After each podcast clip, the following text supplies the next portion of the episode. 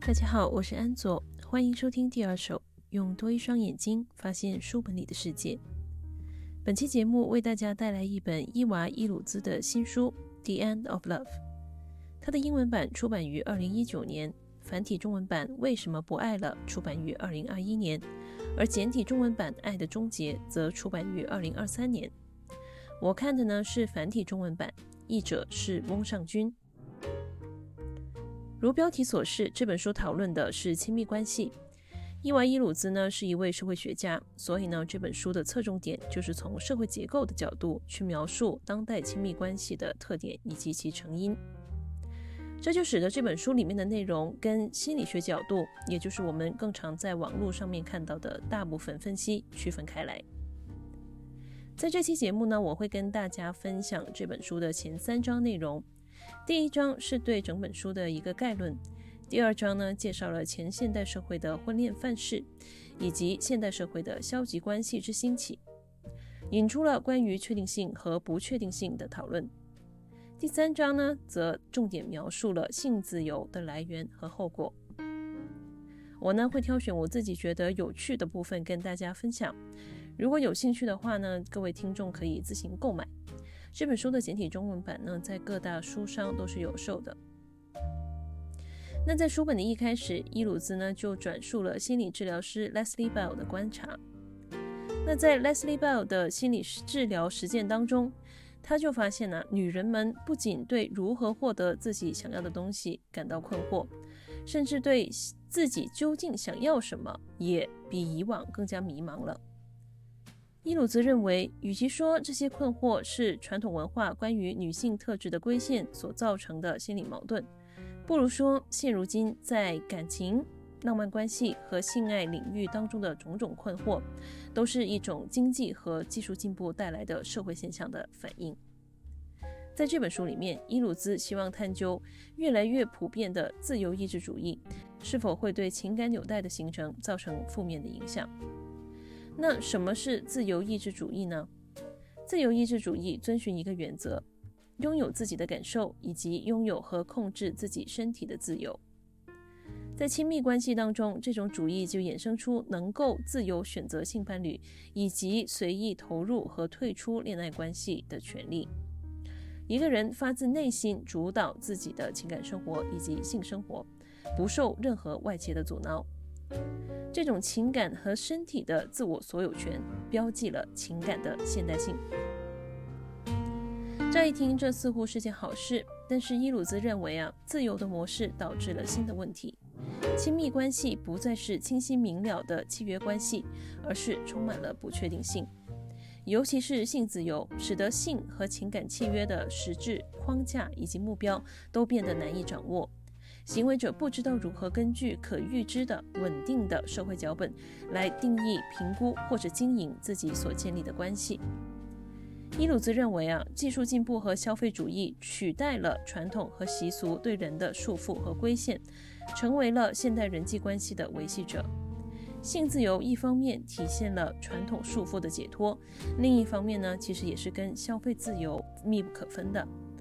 在性自由与性别差异造成的性别不平等的相互作用之下，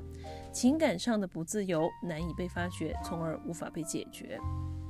也就是说啊，性自由不光有性别差异，同时也并不一定就意味着感情自由。社会学家图尔干描述，性自由彰显的是一种失范的欲望，这种欲望是没有目的也没有规范的。但是感情呢？则必须奠基在明确的规范结构之上，才能够成为确定性和规范的源泉。从传统的规范制约以及仪式结构当中解放出来的性自由，在一定程度上阻碍了人们的情感选择。过去，社会学家倾向于认为人类呢是服从习惯和规范的动物，他们不爱在深思熟虑之后做出决定。但是在现代社会，至少在价值取向上，个体越来越被鼓励根据自己的爱好和意志做出选择，而不是依靠传统的习惯和规范。像女权主义思潮的基础就是能够选择，我们可以通过选择超越和克服阶级、年龄、性别等决定论，来实现真实的理想的自我。但选择其实也包含了积极选择和消极选择。积极选择有考取学位啊，给自己做个美容啊这一类，而消极选择呢，就是伊鲁兹写这本书提到的重点了，也就是以自由以及自我实现为名义，拒绝回避或退出承诺、纠葛和人际关系。在这个过程当中，个人借由否定和忽略他人来肯定自我的自由。正是消极的选择导致了消极的关系。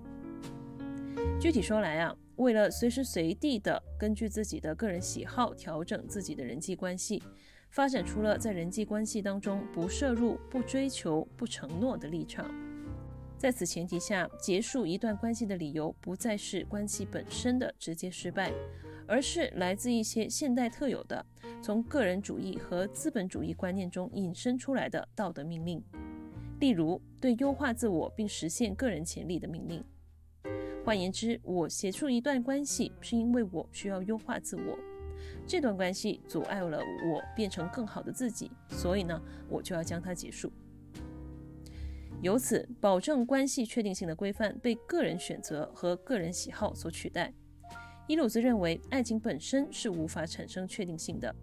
而规范的消失很大程度上是伴随着性自由而来的。在书的第三章，伊鲁兹就性自由进行了专门的讨论。这个讨论呢是放在西方大环境之下的，所以呢里面有很多的思潮都跟东亚文化有不同之处。但是西方的这种状态其实也一度影响了东亚社会观念发展的趋势。伊鲁兹着重讨论了随意性爱，也就是英文里面所说的 casual sex。这个概念呢，其实已经得到了学界的大批关注和讨论，包括心理学和社会学的讨论。那从社会学的角度看，随意性爱的发展和普及，反映的是社会集体的一种政治和道德需求。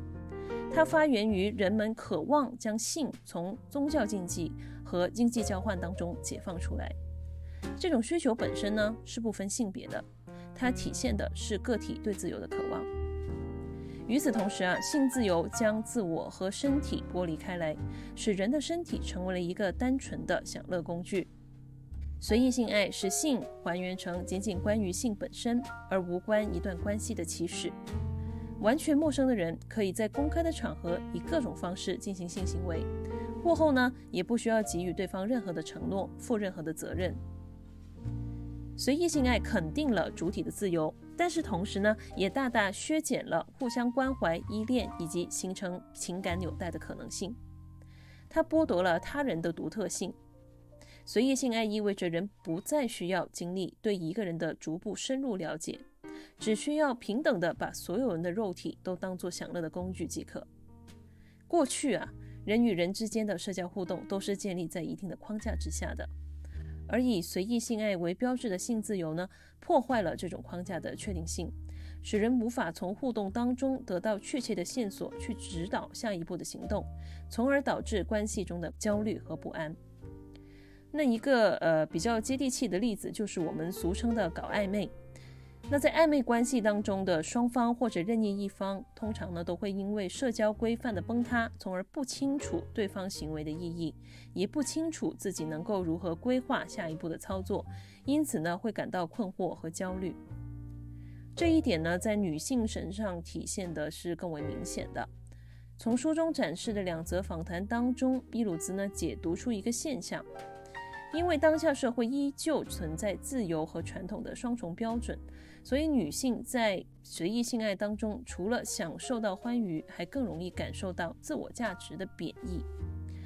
研究也表明啊，女性比男性更容易在随意性爱过后感到懊悔和失望，也更容易呢对随意性爱进行一定的反思。当然了，值得一提的是，不管男性还是女性，在随意性行为过后，都会出现自尊降低的表现。虽然随意性爱给人带来欢愉，给人掌控自己和主宰自己生活的感觉，但是它似乎并不能提高自我价值。伊鲁兹还重点强调了一点：随意性爱呢，是依照男权主义的性观念被塑造出来的。它之所以成为某些女权主义者倡导的行为方式，背后的逻辑就是它本是基于男性需求发展出来的性爱方式，它本身意味着对情感关系的超脱。通过采取这种方式，女性希望能够获得跟男性同样的超脱于感情束缚之外的性态度，从而呢达到与男性平等的目的。但是我个人并不是特别认同这种方式，因为女性在性行为当中背负的不仅仅是文化负担，还有生理负担。当然，我们期盼有一天生理负担能够被科技降到最低，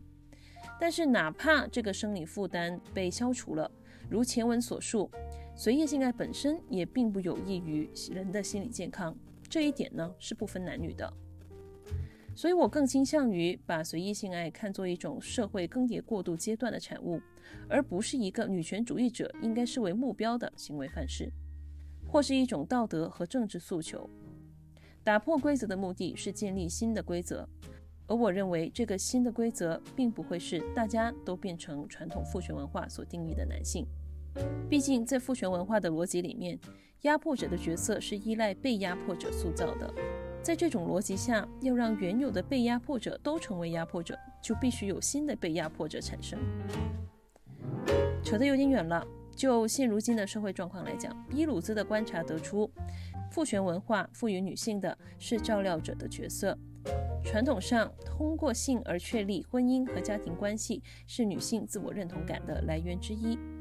也因此啊，随意性爱为关系和人际交往框架带来的不确定性，使得女性更容易将其看作是跟关系和情感的培养相抵触的因素，从而呢，在随意性爱过程当中感到焦虑。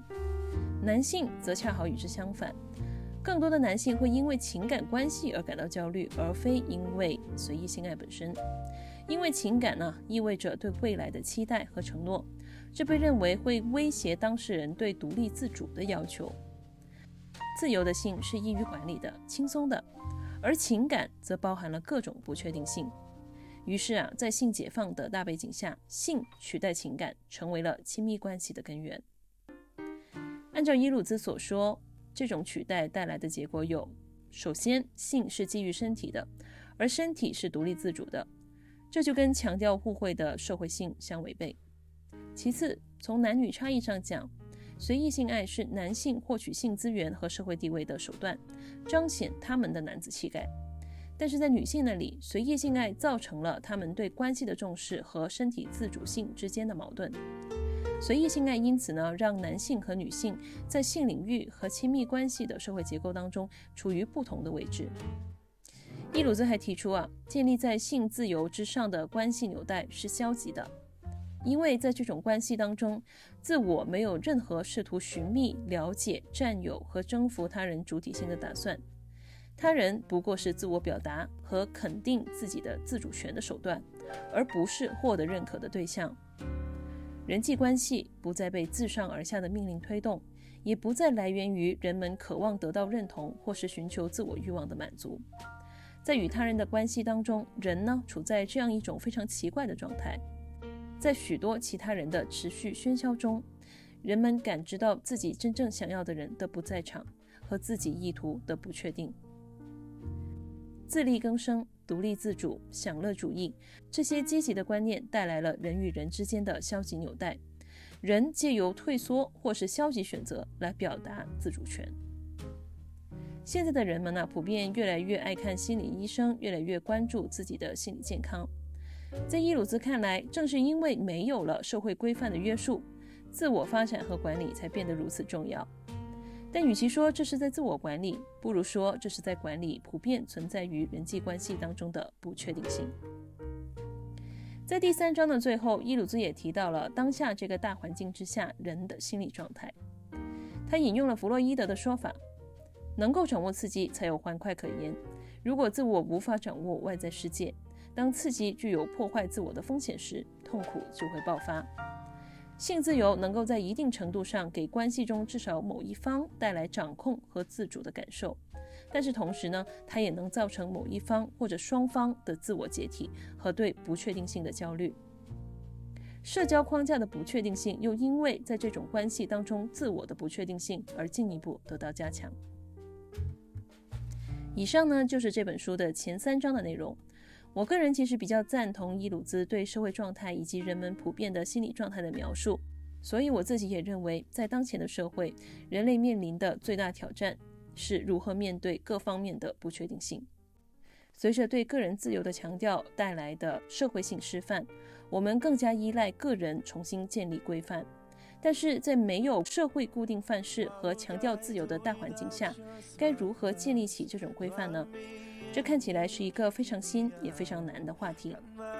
不知道我能不能在接下来的阅读过程当中得到一点启发。好，今天的这期节目呢，先到此结束。敬请大家期待接下来的更新，我们下次见，拜拜。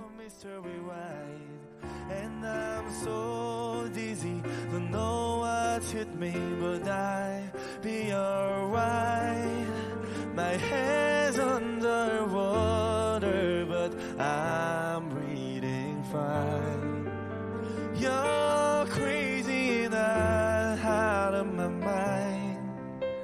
of me loves all of you. Love your curves and all your edges, all your perfect imperfections. Give your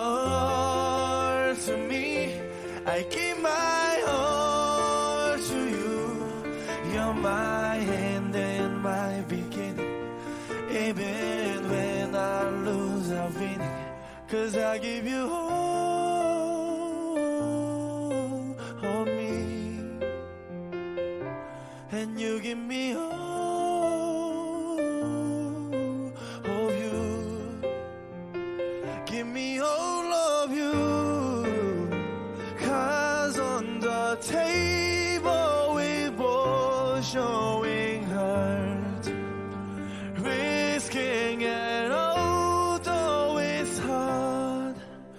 Cause all of me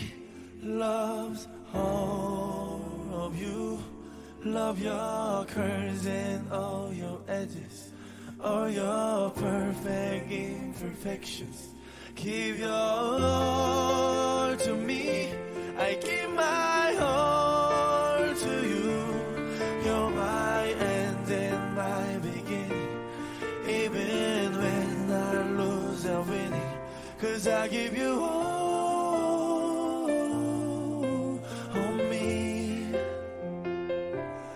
you give me all